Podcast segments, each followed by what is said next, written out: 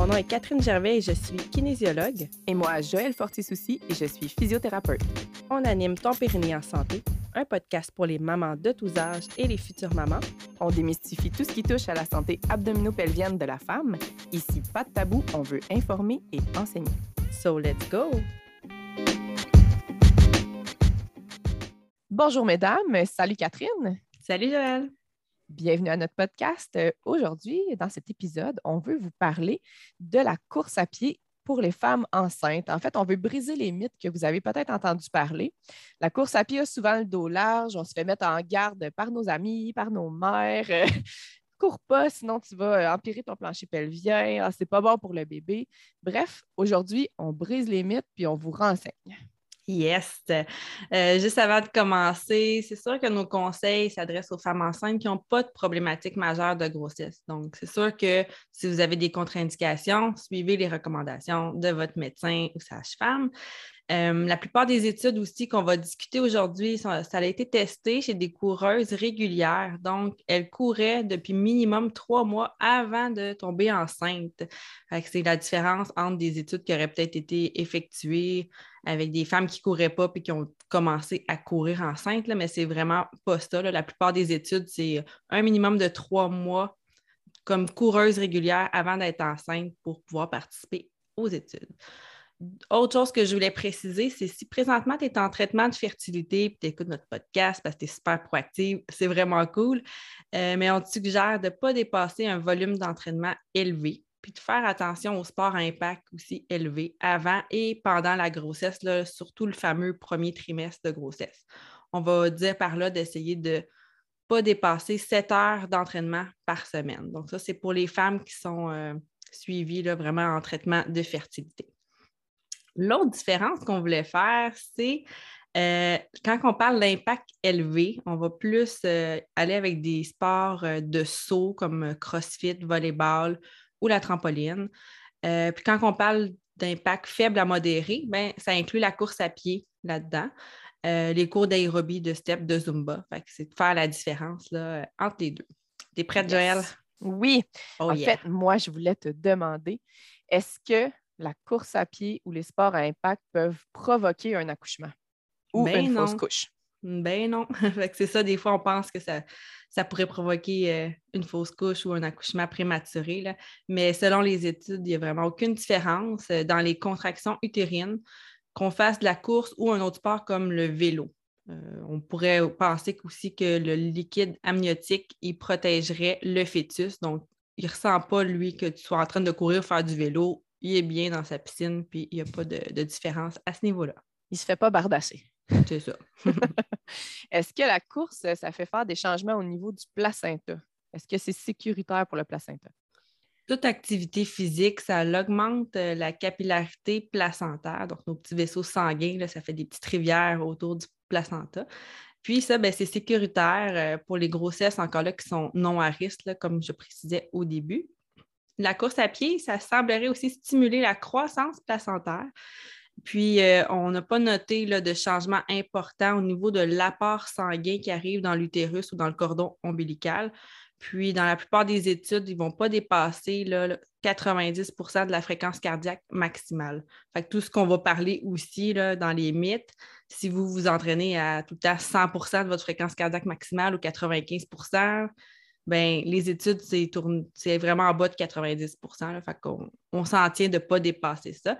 On veut respecter le test de la parole aussi, qu'on dit souvent dans la grossesse. Si tu es capable de parler pendant que tu fais ton sport, ben, tu es correct au niveau de l'intensité. Tu ne dépasses pas ton 90% de fréquence cardiaque maximale. C'est le test le plus facile à faire que plutôt que de calculer les battements cardiaques, à moins qu'on aille une montre. Vraiment d'être pas trop essoufflé, c'est. Euh, ça n'ira pas au bébé. Euh, puis est-ce que courir enceinte, ça peut mener à un bébé de plus petit poids? Oui, ça aussi, on l'entend souvent. Euh, celle qui s'entraîne trop, le bébé va être plus petit. Eh bien non, il n'y a pas de retard de croissance qui est noté pour les fœtus des femmes qui sont coureuses euh, régulières. Good. Joël, est-ce que toi, tu as vu que des études qui disaient que tu pouvais avoir plus de risques d'avoir de l'incontinence urinaire quand on était une coureuse? Pendant la euh, grossesse. Oui, c'est ça, enceinte. Euh, donc, euh, non, selon les études, euh, en fait, il y a des études qui ont démontré que oui, sauf que ça parle de sport à impact élevé.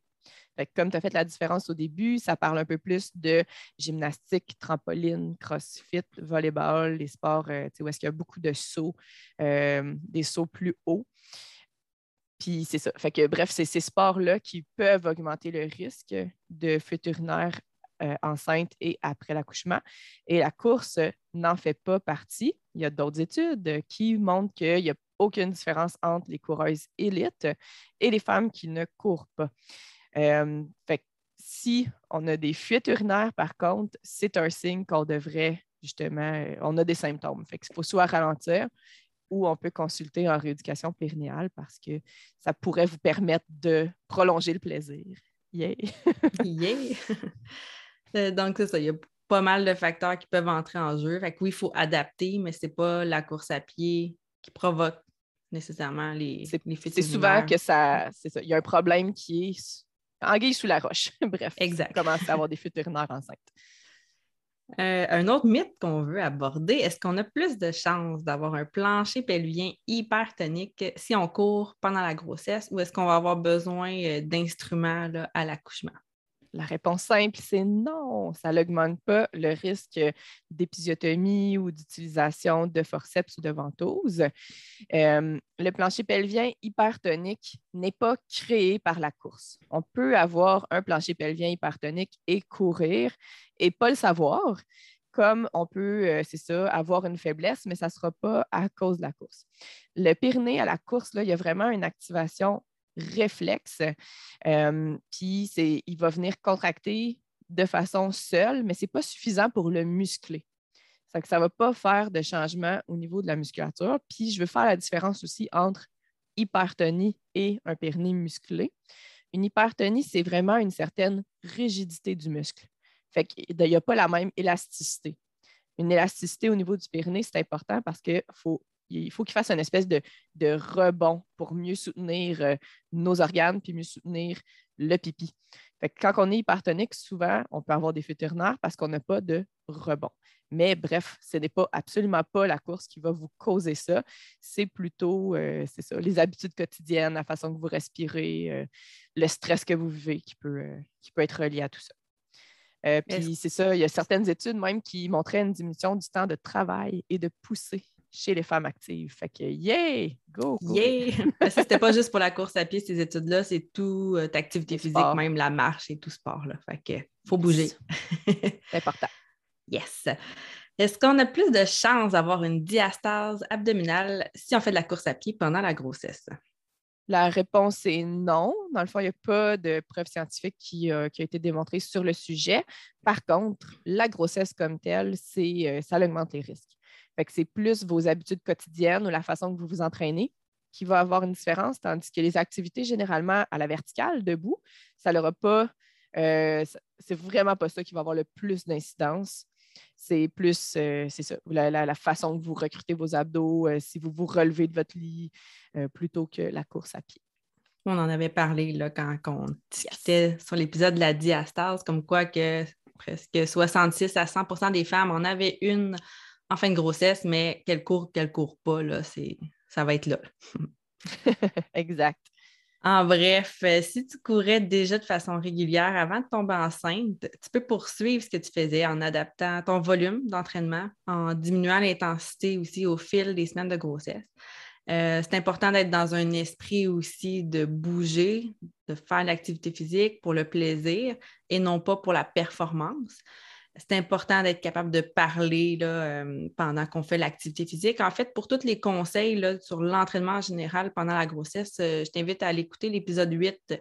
C'est vraiment là qu'on avait euh, parlé de tout ça.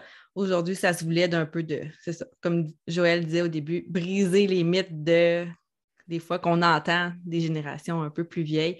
Il y a de plus en plus d'études qui se font chez les femmes enceintes. Là. Qu'on a sortie aujourd'hui, je pourrais mettre les titres de chercheurs, là, tout ça dans, les notes de l'épisode, mais c'était quasiment 2017 à 2020. Là, donc, ce euh, c'est pas des vieilles études des années 80 qu'on Très récent, oui. ça continue.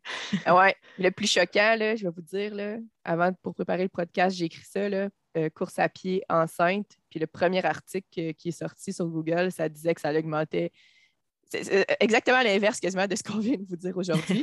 fait que des fois, il faut, c'est ça, euh, ça se peut que le, référencement dans Google soit pas bon, puis ça nous réfère à un super, un article super référencé, mais vieux, qui n'est pas actuel. Donc, euh, on a réussi à faire assez d'études pour briser justement ces conceptions-là. Puis n'hésitez pas, si vous apprenez des trucs dans le podcast, euh, peut-être que c'est pour toi pendant ta grossesse ou pour des amis, partage euh, dans les réseaux sociaux ou avec euh, justement avec ta gang ou si tu vois sur des groupes Facebook de maman des trucs qui vont à l'encontre de ce qu'on parle un peu, justement, quelqu'un qui dirait non, faut pas courir enceinte, même si tu es une coureuse régulière, t'arrêtes ça, c'est pas bon.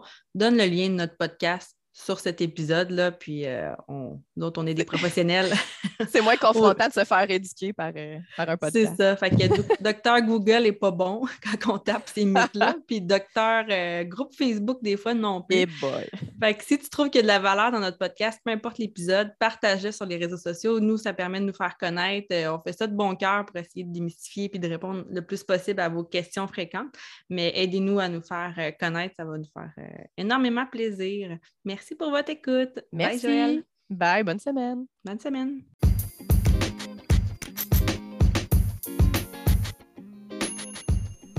Si tu aimes les épisodes jusqu'à maintenant, n'hésite pas à nous suivre sur les réseaux sociaux.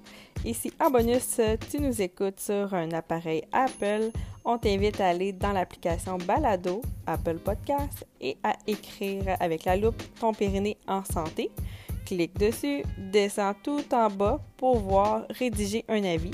Et là, ben, laisse-nous un commentaire et laisse-nous aussi une note de 5 étoiles. Ça nous ferait chaud au cœur. On te souhaite une bonne journée. Bye bye.